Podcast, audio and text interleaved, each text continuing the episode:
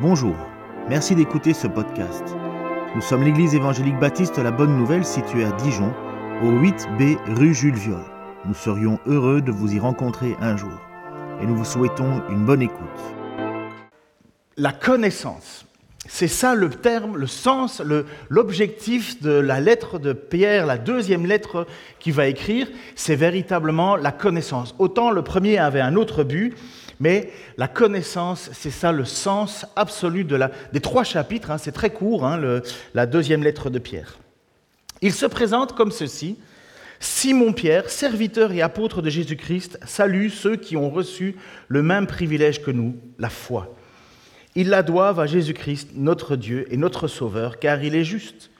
Que la grâce et la paix vous soient données en abondance par la connaissance de Dieu et de Jésus notre Seigneur. Par sa puissance, en effet, Dieu nous a donné tout ce qu'il faut pour vivre dans l'attachement au Seigneur, en nous faisant connaître celui qui nous a appelés par la manifestation de sa propre gloire et l'intervention de sa force. Ainsi, nous bénéficions des dons infiniment précieux que Dieu nous avait promis. Il a voulu par ces dons vous rendre conforme à ce que Dieu est, vous qui avez fui la corruption que les mauvais désirs font régner dans ce monde. Je vais juste prier pour commencer cette prédication, cette, euh, cette, série, parce qu'elle est vraiment, je crois, importante pour notre, pour notre vécu de chaque jour. Seigneur, merci pour ta grâce, oui, pour ton amour. Je te prie, Père, pour le fait que nous sommes réunis en ce jour, Seigneur, une fois de plus, pour d'abord te chanter, te célébrer, te louer, t'adorer, comme tu en es digne. Et puis, Seigneur, aussi pour passer du temps dans la communion fraternelle pour chanter, Seigneur, tes louanges, mais d'un seul cœur, pour réconforter ceux qui sont affligés, pour s'encourager mutuellement, pour, Seigneur, aussi entendre ta parole et que cette parole transforme nos cœurs, nos vies, Seigneur. Père, tu es le centre de nos vies parce que tu es venu y régner, Seigneur, et nous voulons vivre comme toi tu, veux, comme tu le veux, Seigneur. Aide-nous justement par cette prédication, par cette série, Seigneur, à nous nous approcher encore plus de toi et abandonner ce qui nous éloigne de toi. Dans le nom de Jésus-Christ. Amen. Donc vous venez de dire Amen à abandonner tout ce qui vous éloigne de, tout ce qui m'éloigne de toi. Hein. Vous êtes d'accord? Vous avez dit Amen. Hein. Amen, ça veut dire ainsi soit-il. La présentation de Pierre, elle est classique et commune aux toutes les lettres de l'époque. À la seule exception, c'est que ici Pierre a donné ces deux noms il va donner son ancien nom hébreu. Là, on ne le voit pas, il est marqué Siméon, mais en fait, vous, verrez Siméon dans le texte grec. Et il va dire aussi Pétros. Donc, il va donner ses deux anciens noms, euh, son ancien juif et son nouveau, que Jésus a dit Tu t'appelleras Pierre, et sur cette pierre, je bâtirai mon église. C'est assez exceptionnel parce que dans aucune autre lettre, un auteur va donner ces deux noms. Alors il y a déjà un sens là-dedans, c'est que Pierre veut nous donner, en fait, veut nous montrer qu'il y a eu un avant et un après. Il y a eu un avant le don de la foi et il y a eu un après le don de la foi. Et c'est là cette petite, petite chose qui, semble anodine, mais qui, signale véritablement que Pierre veut commencer son, son message, sa lettre, en disant, il doit y avoir un changement. En même temps, il va nous dire que c'est un don de la foi, et c'est vrai c'est bien ce qu'il dit, c'est en reconnaissant que la foi est un privilège. C'est bien ce que le texte nous dit, c'est un privilège, vous avez reçu le privilège de la foi. Donc même si vous êtes croyant, ce n'est pas parce que vous l'avez voulu, ce n'est pas parce qu'un matin vous vous êtes levé en disant tiens je vais devenir chrétien, c'est parce que Dieu vous a appelé. C'est lui qui nous appelle, c'est lui qui vient nous chercher. Et il le dit aussi de, et alors le, texte est un petit peu compliqué à définir, mais il le dit de cette manière, mon Seigneur et mon, euh, mon il va dire que vous avez été appelé par Jésus, notre Seigneur et notre Dieu, ou, ou le Dieu et notre Seigneur, ou Dieu, notre Seigneur Jésus. C'est très difficile à définir. en fait, ce n'est pas difficile, c'est qu'il y a plusieurs possibilités à l'interprétation. Et il me semble que la plus juste est celle où clairement Pierre définit Jésus comme étant Dieu lorsqu'il va dire exactement comme Thomas, Thomas qui dans le Jean chapitre 20, 27, 29 va dire, puis il dit à Thomas, place ton doigt ici, vois mes mains, avance ta main et mets-la dans mon côté, ne sois donc pas incrédule, mais crois. Thomas lui répondit, mon Seigneur et mon Dieu. Donc on voit que Thomas clairement reconnaît en Jésus son Dieu. C'est pas rien, c'est pas anodin. Hein. Il y en a certains qui pensent que Jésus n'est pas Dieu. Il y en a certains qui pensent que Jésus est juste fils de Dieu ou premier-né de Dieu. Les témoins de Jéhovah pensent ça. Ils pensent que Jésus est la première création de Dieu, mais il n'est pas Dieu lui-même. Et nous croyons clairement que Jésus est Dieu. Et donc lorsque Pierre écrit euh, dans son texte euh, que, que, la grâce et la paix vous soient données en abondance par la connaissance de Dieu et de Jésus notre Seigneur, en fait le texte, pour être plus clair, c'est de, Dieu, de, Jésus, euh, de, Dieu, pardon, Jésus notre Seigneur, où on associe Jésus à Dieu en disant c'est la même chose. Et donc Pierre va dire, donc je termine avec Jean, où Jésus va dire à, Thomas, parce que tu m'as vu, tu crois, lui dit Jésus, heureux ceux qui croient sans avoir vu. Personne d'entre nous ici n'a vu Jésus. Euh, c'est impossible. Euh, on peut voir une, manifestation de, de, la gloire de Dieu, mais personne n'a encore vu Jésus-Christ. Le jour où on reverra Jésus-Christ, ça sera le jour de son retour, et là, il vaudra mieux être prêt. Toujours dans son introduction de cette lettre, Pierre nous offre un moyen de bénédiction. Il nous dit clairement le moyen. Il nous dit ce que l'on peut recevoir. Il nous dit qu'on peut recevoir la grâce et la paix. Mais comment? Il va l'expliquer. Il va dire que la grâce et la paix vous soient données en abondance par la connaissance de Dieu, de Jésus, de notre Seigneur. Le mot connaissance ici, ce n'est pas une connaissance intellectuelle. D'habitude, le mot qui est utilisé, c'est euh, gnosis, la gnose, le savoir, quelque chose d'intellectuel, le fait de comprendre des, réalités que d'autres ne comprendraient pas. En fait, il va prendre un mot qui est le seul à utiliser dans toute l'épître et dans toute la Bible. Il va dire épignosis. Et c'est pas anodin ces petites traductions. Épignosis, épignosis, c'est plus profond que la simple connaissance intellectuelle. Pour un juif comme Pierre, il sait que la connaissance de Dieu doit faire appel à la volonté autant qu'à la compréhension, à une relation autant qu'à une réflexion. Cette connaissance n'est pas juste un savoir intellectuel, mais c'est une connaissance intime. C'est comme un enfant qui connaît sa mère alors qu'il ne sait rien d'elle. Un enfant sait quand il pleure, quand il a faim, quand il a froid, quand peu importe, il pleure et il tend les bras vers sa mère parce qu'il sait que c'est sa mère. Pas besoin de lui expliquer, pas besoin intellectuellement de lui faire comprendre que c'est sa mère. Pourtant, il ne connaît pas son nom de jeune fille, il ne connaît pas son âge, il ne connaît pas son poids, il ne connaît rien de sa mère. Mais il sait que c'est sa mère. Comprenez? C'est ça l'idée d'une connaissance intime une connaissance qui va au-delà de la, de la juste connaissance matérielle. Moi, je, peux vous connaître de nom, de, de prénom, de ci, de là, mais je ne vous connais pas.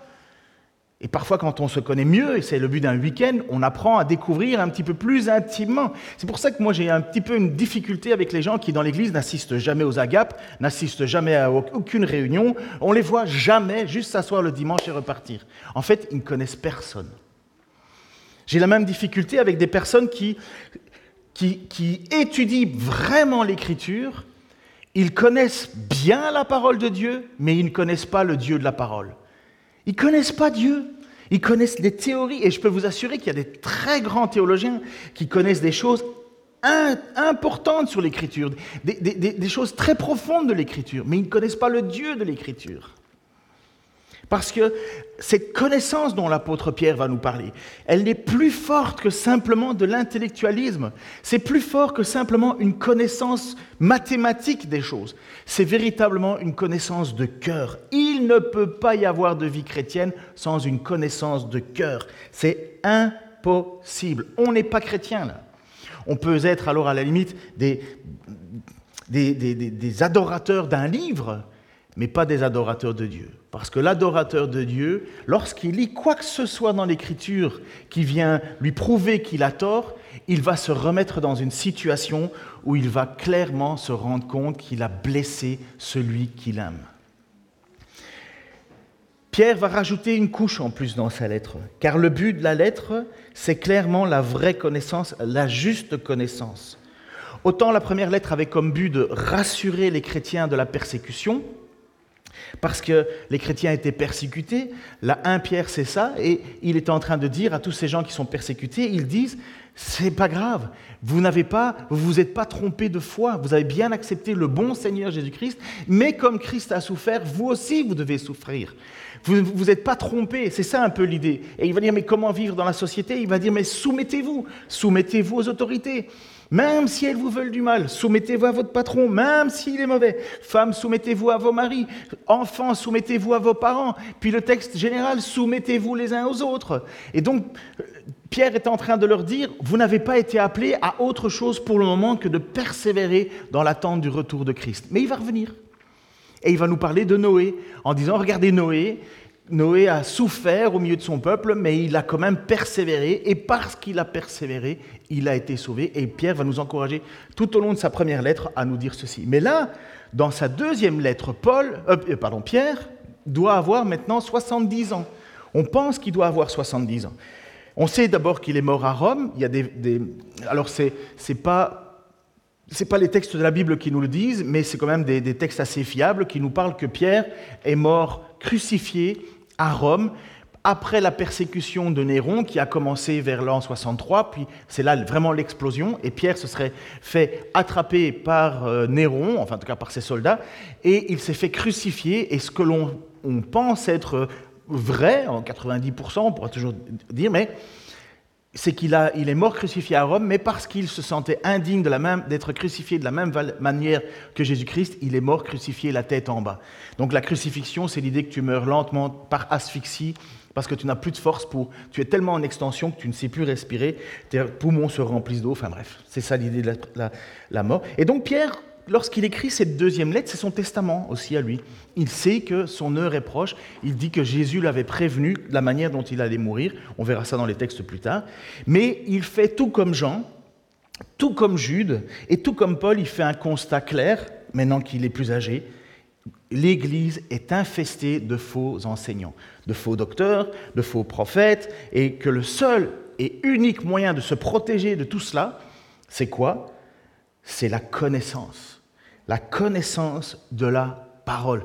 Qu'est-ce que Jésus a vraiment dit, contrairement à qu'est-ce qu'on me dit que Jésus a dit?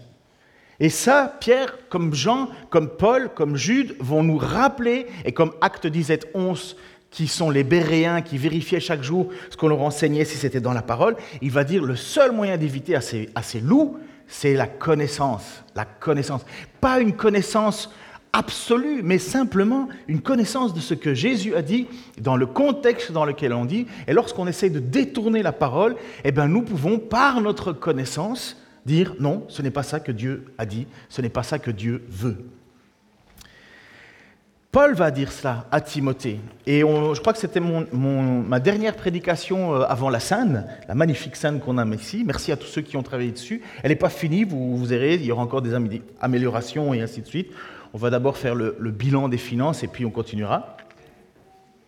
Et donc, Paul va dire à Timothée, ce jeune Timothée, c'est pourquoi, devant Dieu et devant Jésus-Christ, qui va juger les vivants et les morts, et dans la perspective de sa venue et de son règne, je te le recommande solennellement. Proclame la parole, insiste que l'occasion soit favorable ou non, convainc, réprimande, encourage par ton enseignement, avec une patience inlassable. Parce que ça, c'est ce, ce qui se passe en ce moment. C'est on prend l'écriture et on enseigne l'écriture. C'est ce qu'on appelle la prédication. C'est l'idée d'enseigner, de faire connaître aux autres, aux, frères, aux sœurs, à ceux que Dieu a touchés, à ceux que Dieu a révélés par la foi, à qui Jésus s'est révélé par la foi. Maintenant, il n'y a pas que la foi, il faut avoir la connaissance. On a la connaissance émotionnelle, mais maintenant, enfin intime, comme un enfant, comme je vous ai dit, qui connaît sa mère, il sait que c'est sa mère, mais maintenant, s'il connaît juste sa mère mais qu'il lui obéit jamais, je peux vous assurer que ça ne marchera jamais. Ça ne marchera pas. Eh bien, c'est la même chose avec le Seigneur. On connaît le Seigneur, mais maintenant, il faut savoir ce que le Seigneur veut. Et donc, Paul va dire à Timothée, enseigne, enseigne, enseigne. Pourquoi? Parce qu'il est clair, car le temps viendra où les hommes ne voudront rien savoir de l'enseignement saint, au gré de leurs propres désirs, et se choisiront une foule de maîtres à qui ils demanderont de leur caresser agréablement les oreilles, Ils détourneront l'oreille de la vérité pour écouter des récits pure invention. Mais toi, fais preuve en toutes circonstances de modération, supporte les souffrances, remplis bien ton rôle de prédicateur de l'Évangile, accomplis pleinement ton ministère. Et ça, c'est aussi le testament de l'apôtre Paul qui écrit à son successeur, à, ce jeune Timothée, en disant, ça a été mon combat, ça doit être ton combat, ça doit être le combat de toujours. Oui, il y aura toujours des faux enseignants. Et ce qui est étonnant, c'est que tout le monde le sait qu'il y aura des faux enseignants. Mais les trois quarts du temps, on ne le dit pas. On, prend ça avec nous et on se dit, bon, ben, comme ça parle de Dieu, c'est bien. Comme ça parle de... Même des chants, il y a des fois des chants qu'on chante, et on ne réfléchit pas au sens des paroles. Et on se dit, ben oui, ben, de toute façon, ça se chante bien, la mélodie est belle, c'est agréable et compagnie. Oui, mais est-ce que tu te rends compte de ce que tu es en train de chanter? Que c'est pas ce que Dieu veut?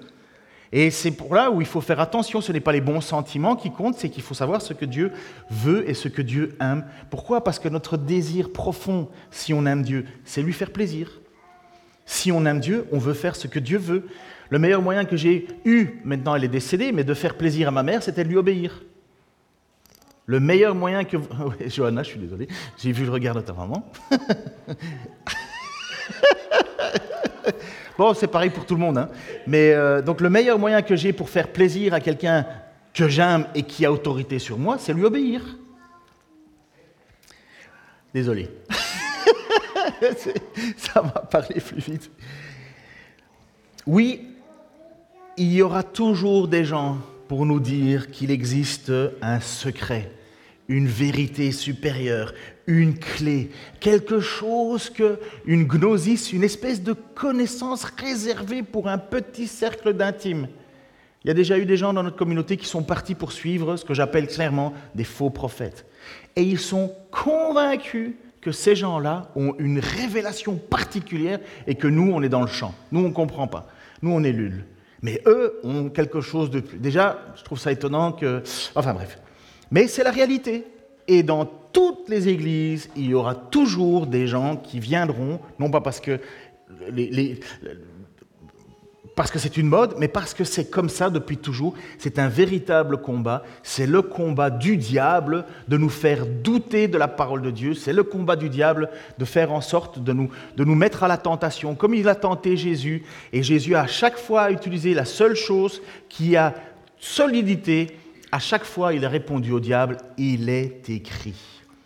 Et le meilleur moyen de faire face à ces faux enseignements, faux docteurs, c'est de se retourner, et comme Pierre nous l'enseigne, en se retournant vers le il est écrit. Pierre va dire ceci que on peut rentrer dans une dimension de grâce et de paix. Par sa puissance, de Pierre 1, 3, 4, par sa puissance, en effet, Dieu nous a donné tout ce qu'il faut pour vivre dans l'attachement au Seigneur. En nous faisant connaître celui qui nous a appelés par la manifestation de sa propre gloire et l'intervention de sa force. Ainsi, nous bénéficions des dons infiniment précieux que Dieu nous avait promis. Il a voulu par ces dons vous rendre conformes à ce que Dieu est, vous qui avez fui la corruption que les mauvais désirs font régner dans ce monde. C'est bien souvent ça, vous voyez ce qu'il dit. C'est, n'est pas pour rien que c'est écrit il dit, vous avez tout ce qu'il faut pour vivre. Vous avez tout ce qu'il faut. Et c'est quoi le tout ce qu'il faut? Ben, C'est déjà connaître Jésus. Et comment je le sais? Eh bien, premièrement, je sais que j'ai tout ce qu'il faut parce que je crois en Christ. Pourquoi? Quand je crois, je, crois dans une relation intime avec Dieu, pas une connaissance. Euh, je demande à plein de gens dans la rue, vous connaissez Jésus? Dieu dit oui, oui, je connais Jésus. Mais la question toujours importante, c'est est-ce que vous pensez que Jésus vous connaît? C'est pas important que moi je connais Jésus. Est-ce que, que, Jésus me connaît? Est-ce qu'il vit en moi, comme Paul va dire Ce n'est plus moi qui vis, c'est Christ qui vit en moi. Est-ce qu'on vit cette relation avec Jésus ou bien on ne vit pas cette relation avec Jésus? On connaît ce qu'on nous a enseigné, mais est-ce qu'on a véritablement cette relation? Et ça, c'est terriblement important parce que c'est la preuve que nous appartenons à Christ. Pourquoi? Parce que si nous croyons à Christ de cette manière-là, de cœur, ça veut dire que nous avons reçu le don de la foi. Si nous avons reçu le don de la foi, ça veut dire que Christ s'est révélé à nous, que Christ est venu dans notre vie. Et comment Eh bien, car justement Dieu nous a fait connaître cette parole. Et nous pouvons répondre à, à cet appel, parce que Christ nous lance constamment des appels. Christ nous lance toujours un appel. Et il nous a lancé à travers Pierre. Pierre va nous rappeler que Christ nous a appelés à plusieurs choses. Je vais reprendre dans les passages de, de 1 Pierre. Il va dire, nous avons été appelés, je pense que j'ai mis une liste. Premièrement, nous avons été appelés des ténèbres à son admirable lumière.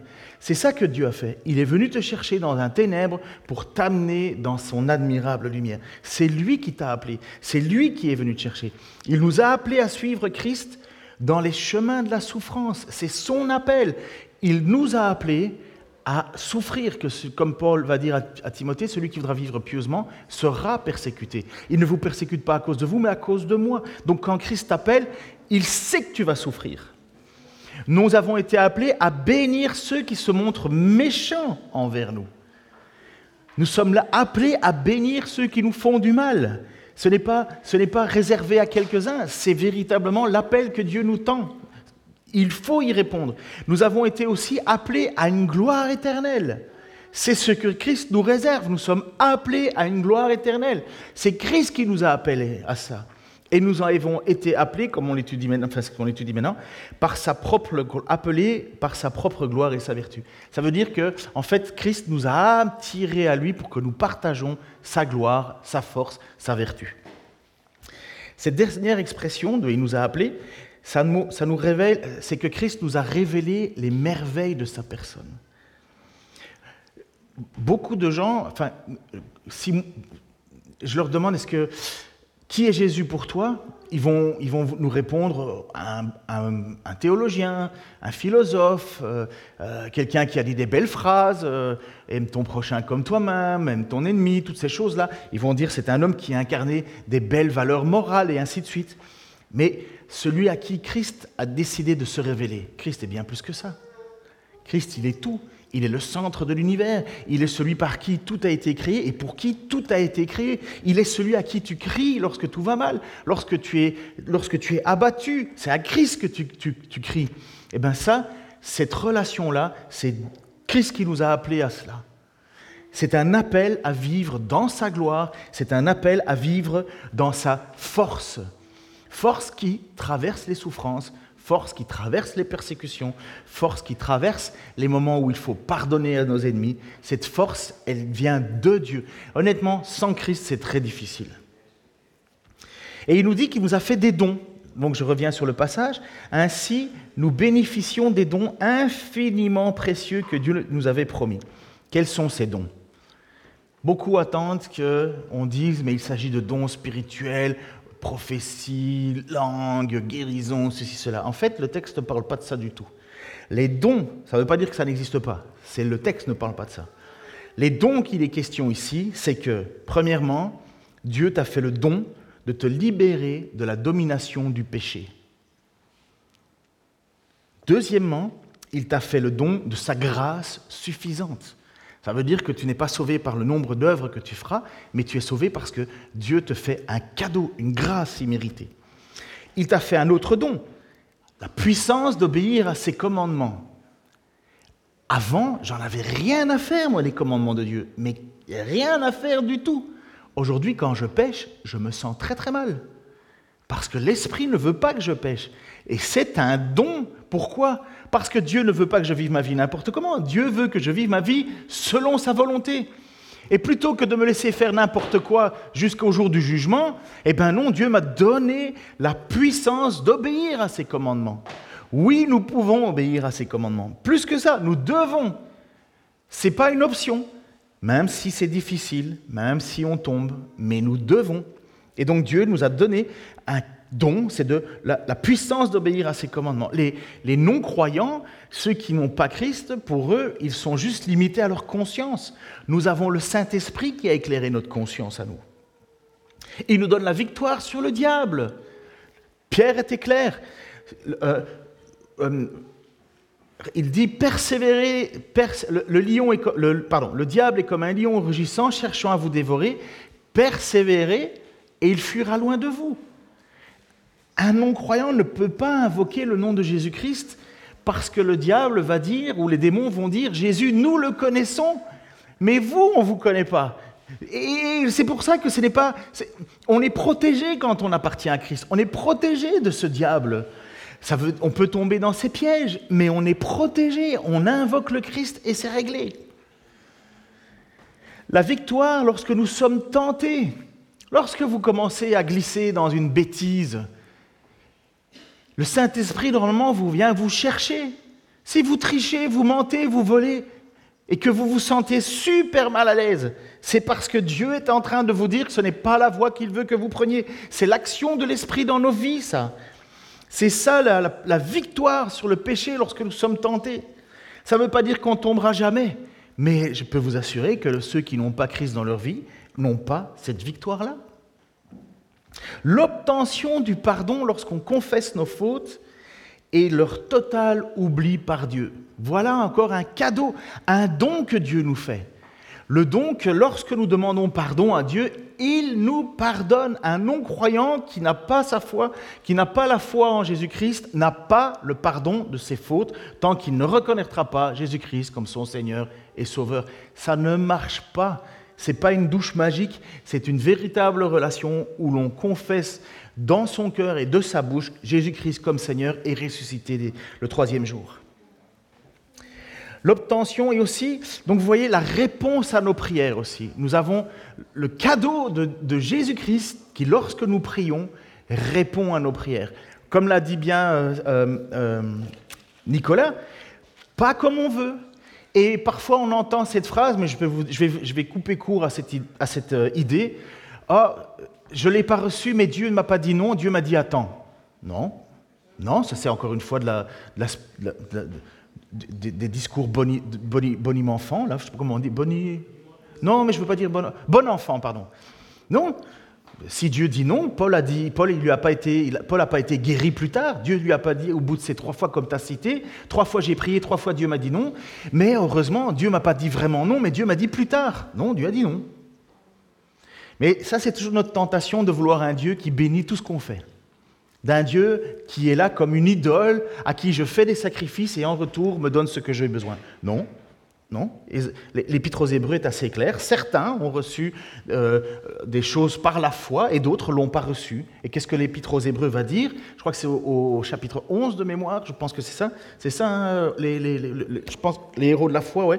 Et il va dire certains avec la même foi n'ont pas reçu ce qu'ils demandaient. Pourquoi? Parce qu'ils attendaient une espérance meilleure. Et cette espérance meilleure, celle-là, elle va être reçue par tous les croyants, tous ceux à qui, qui appartiennent à Jésus-Christ, ressuscités nouvelle vie, nouveau ciel, nouvelle terre. Ça, vous ne pouvez pas le perdre. C'est un héritage que Christ tient entre ses mains. Le but, le but de Dieu, et que Pierre nous rappelle avec force, c'est que nous quittons une vie de corruption, une vie de mauvais désirs, une vie qui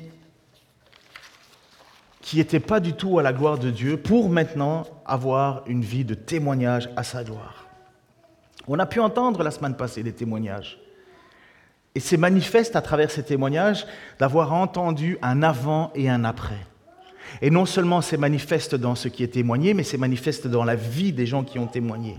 Ça ne sera jamais parfait. Mais s'il n'y a pas de différence entre avant et s'il n'y a pas de différence entre après, c'est que tu n'es pas sauvé. Ce n'est pas clair, ce n'est pas compliqué. S'il n'y a pas les fruits de la repentance, oublie ça, c'est que tu as une connaissance très intellectuelle des choses, mais Dieu, tu ne le connais pas vraiment. Ce qui serait inutile, ce qui, serait, ce qui, n'apporterait rien. Nous pouvons recevoir cette nouvelle vie à qui, Christ nous, tend la main pour l'avoir, puisque c'est lui qui vient vers nous, ce n'est pas nous qui allons vers lui. Oui, nous pouvons recevoir en faisant de connaissance avec Christ, mais dans une amitié, une intimité, une profondeur, une relation forte. Si Christ s'est approché de toi, honnêtement, si Christ s'est approché de toi, ça veut, et que tu sens qu'il t'attire à lui, alors il ne faut pas résister. Il sait l'état de ton âme. Il sait à quel point elle est mauvaise, elle est dans mauvais état. Il sait les blessures que tu as fait aux autres. Et il sait les blessures que l'on t'a fait. Il connaît toutes tes fautes, toutes tes erreurs, rien ne lui est caché.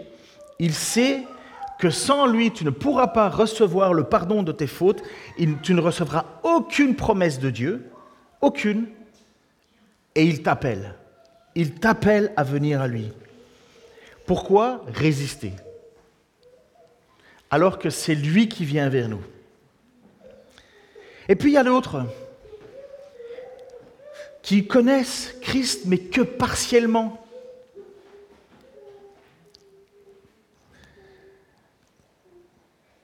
Je vais attendre parce que c'est important, je pense, ceci aussi, enfin tout était important, mais je le pense, l'espère.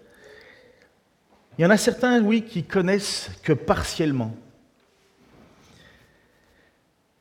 et qui ne vivent pas dans la grâce et la paix. Sérieusement, ils ne vivent pas dans la grâce et la paix. Pourtant, c'est ce que Christ nous offre.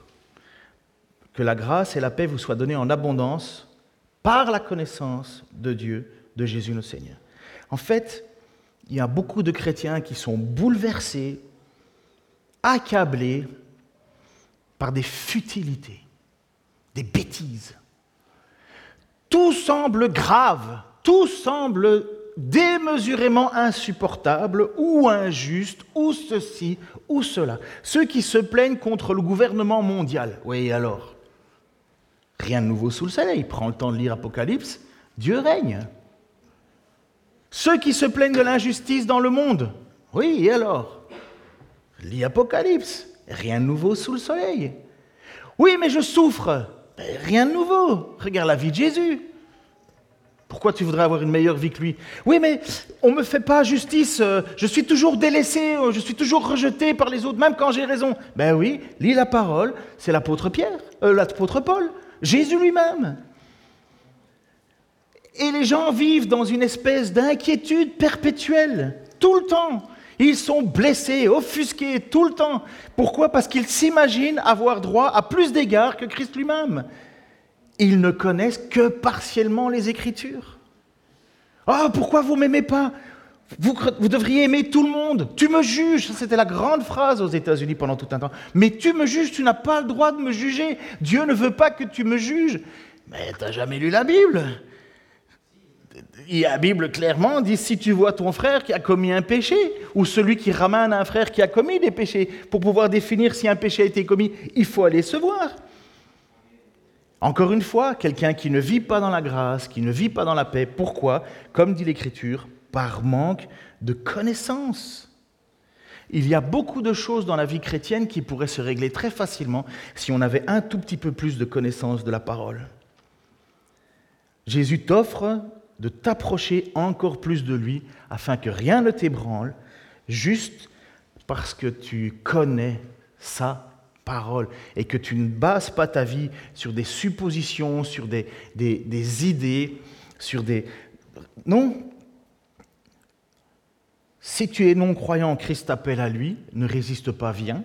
Si tu es croyant, avance dans la connaissance. On a tout, on a tout déjà, mais la seule chose qui nous manque pour beaucoup, c'est l'assurance. Je suis parfois étonné que certains à la fin de leur vie, doutent de leur salut alors qu'ils ont passé toute leur vie avec Christ C'est qu'il y a quelque chose qu'ils n'ont pas compris encore. Ce n'est pas Christ qui fait défaut. Mais il est clairement dit, comme Paul, j'ai combattu le bon combat, j'ai gardé la foi, la couronne va m'être donnée. Voilà. Parfois nous sommes comme regardant le corps magnifique des athlètes à la télé. Moi, j'aime bien les, nageurs. Quand on regarde les nageurs, euh, c'est bâti avec des épaules, c'est bien fait un nageur, n'est-ce pas? Bon, regardez d'autres choses si vous voulez, mais le lancement du poids, c'est un peu différent. Mais bref, quand on regarde le corps d'un athlète, on se dit, alors si on n'a pas de problème ou d'infirmité, bien entendu, on se dit, waouh, comme j'aimerais bien être comme eux. Et on a tout pour l'être. N'est-ce pas? On a tout. Qu'est-ce qui nous manque? Ben, La volonté. On regarde ce qu'ils sont, qui est le fruit d'un effort, qui est le fruit de, de mouvement, c'est le fruit de priorité, et on se dit et on s'imagine que par un coup de baguette magique ou une intervention chirurgicale, nous allons être comme eux. Eh bien, pour beaucoup, c'est exactement la même vision qu'ils ont en fonction de la relation avec Dieu. Ils ne lisent pas la parole, ils n'étudient pas la parole, et ils s'imaginent qu'ils vont connaître la parole et vivre une vie de grâce et de paix avec Dieu. Non, il n'y a rien dans la vie et il n'y a rien dans la Bible qui nous dit que les choses vont être faciles. Aucun endroit de la Bible nous parle de facilité. La facilité, c'est à la fin, lorsqu'on aura entendu cette phrase qui dit Viens, bon et fidèle serviteur, rentre dans la joie de ton maître. Tu as battu, tu as combattu le bon combat pour, euh, Paul. Mais la vie sur cette terre n'est qu'un éternel combat en tant que chrétien dans le but de persévérer. Et qu'est-ce qui nous manque? Rien. Et qu'est-ce qu'on n'a pas? Pour certains, l'assurance et la paix. Pourquoi? Manque de connaissances. Manque de connaissances. Et c'est pourquoi Paul va rappeler à Timothée, prêche la parole en toute occasion favorable ou non. Pourquoi? Parce qu'il viendra un temps où il y a des gens qui vont vous dire des choses qui bercent l'oreille. Et c'est qui qui vont courir derrière ces textes, ces, choses qui bercent l'oreille? Ceux qui ne veulent pas vivre d'efforts. Ceux qui veulent une bénédiction sans la souffrance ceux qui veulent vivre une vie de prospérité sur cette terre sans la souffrance, ceux qui veulent de la guérison dans leur corps sans comprendre que la guérison du corps, elle ne sert à rien d'autre qu'à l'évangélisation pour faire connaître à ceux qui ne connaissent pas Dieu que Dieu est là. Mais si vous lisez bien l'Écriture, ça va vous étonner ce que je vais vous dire, mais la guérison, elle est plutôt faite pour les non-croyants que pour les croyants. Il y a plus de guérison pour les non-croyants afin qu'ils se convertissent que pour les croyants. Ça ne veut pas dire que Dieu ne le fait pas, mais quand j'entends dans les réunions de prière des gens qui viennent avec une liste de, de guérison, guérison, guérison, je me demande s'ils se soucient de l'âme des gens. Je me demande si, plutôt que de prier pour un ongle incarné, il serait peut-être pas plus intéressant de prier pour une, âme qui doit être sauvée de l'enfer, ou pour une prière qui dirait Seigneur, apprends-moi à parler à mon voisin, donne-moi une porte, donne-moi donne une occasion de, de, te faire connaître, de témoigner qui tu es. Ou peut-être, plutôt que de prier pour un furoncle, peut-être prier pour dire Seigneur, aide-moi à combattre ce péché en moi qui chaque jour me rend complètement nul devant toi, qui m'humilie devant toi. Mais non, on va vers ce qui nous attire, nous fait du bien. Et vous aurez toujours des prédicateurs qui vont vous dire ceci, qui vont vous dire cela. Mais je vous le rappelle, et c'est tellement important, 1 Pierre 1, 2, que la grâce et la paix vous soient données en abondance. Abondance, c'est pas un petit peu, c'est ce que Dieu veut vraiment nous donner. Comment? Par la connaissance de Jésus pas la connaissance de savoir son nom, la véritable connaissance qui sait ce qu'il veut, ce qu'il aime, ce qu'il attend. Notre Seigneur. Lorsque vous êtes sur un lit d'hôpital et que vous ne savez pas trop comment ça va se passer, je peux vous assurer que votre connaissance, elle apaise votre âme. Pourquoi? Parce que vous connaissez les passages bibliques, vous les chantez, vous les remémorez. Parfois, certains vont prendre un seul passage et vont le citer en boucle. Dommage pour tous les autres. Mais en attendant, mieux vaut se fier à sa parole. Plutôt que de faire des prières en disant Seigneur, aide-moi, aide-moi, aide-moi, aide-moi, aide-moi, aide-moi, aide-moi. Moi, j'aimerais bien, enfin, j'encourage peut-être les uns les autres à dire que nous avons déjà tout.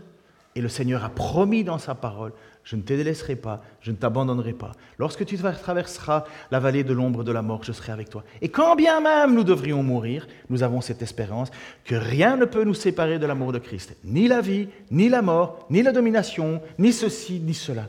Voilà ce que Pierre, voilà l'introduction de ce que Pierre veut dire à ses chrétiens. Maintenant, Pierre a 70 ans, il a vu que la persécution était passée par là, et il a vu que maintenant, dans l'Église, vient des faux docteurs, des faux enseignants, qui vont, qui vont faire en sorte de dire que la vie chrétienne, c'est facile, ce n'est plus les périodes des persécutions, maintenant c'est la vie de l'abondance. Eh bien, ce n'est pas vrai, ça n'a jamais été vrai. L'abondance est au ciel, un héritage qui est déjà prêt pour toi. Si du moins, premièrement, tu acceptes Christ comme ton Seigneur et ton Sauveur, et deuxièmement, si tu persévères. Il n'y a pas d'autre solution. Et cette solution, Christ nous dit, tu as tout. Il te manque rien. Seigneur, merci pour ton amour et ta grâce. Oh oui, Seigneur, autant mes frères, mes sœurs que moi-même en premier, j'ai besoin, Seigneur, de cette assurance, de cette paix, de cette grâce. Je te prie, Seigneur, que notre premier réflexe, ce soit de revenir à toi, comme le psaume 119. Je serre ta parole contre mon cœur. Seigneur, je te prie que nous puissions, à travers cette, étude 1 Pierre, se rendre compte à quel point c'est vraiment le problème, c'est nous.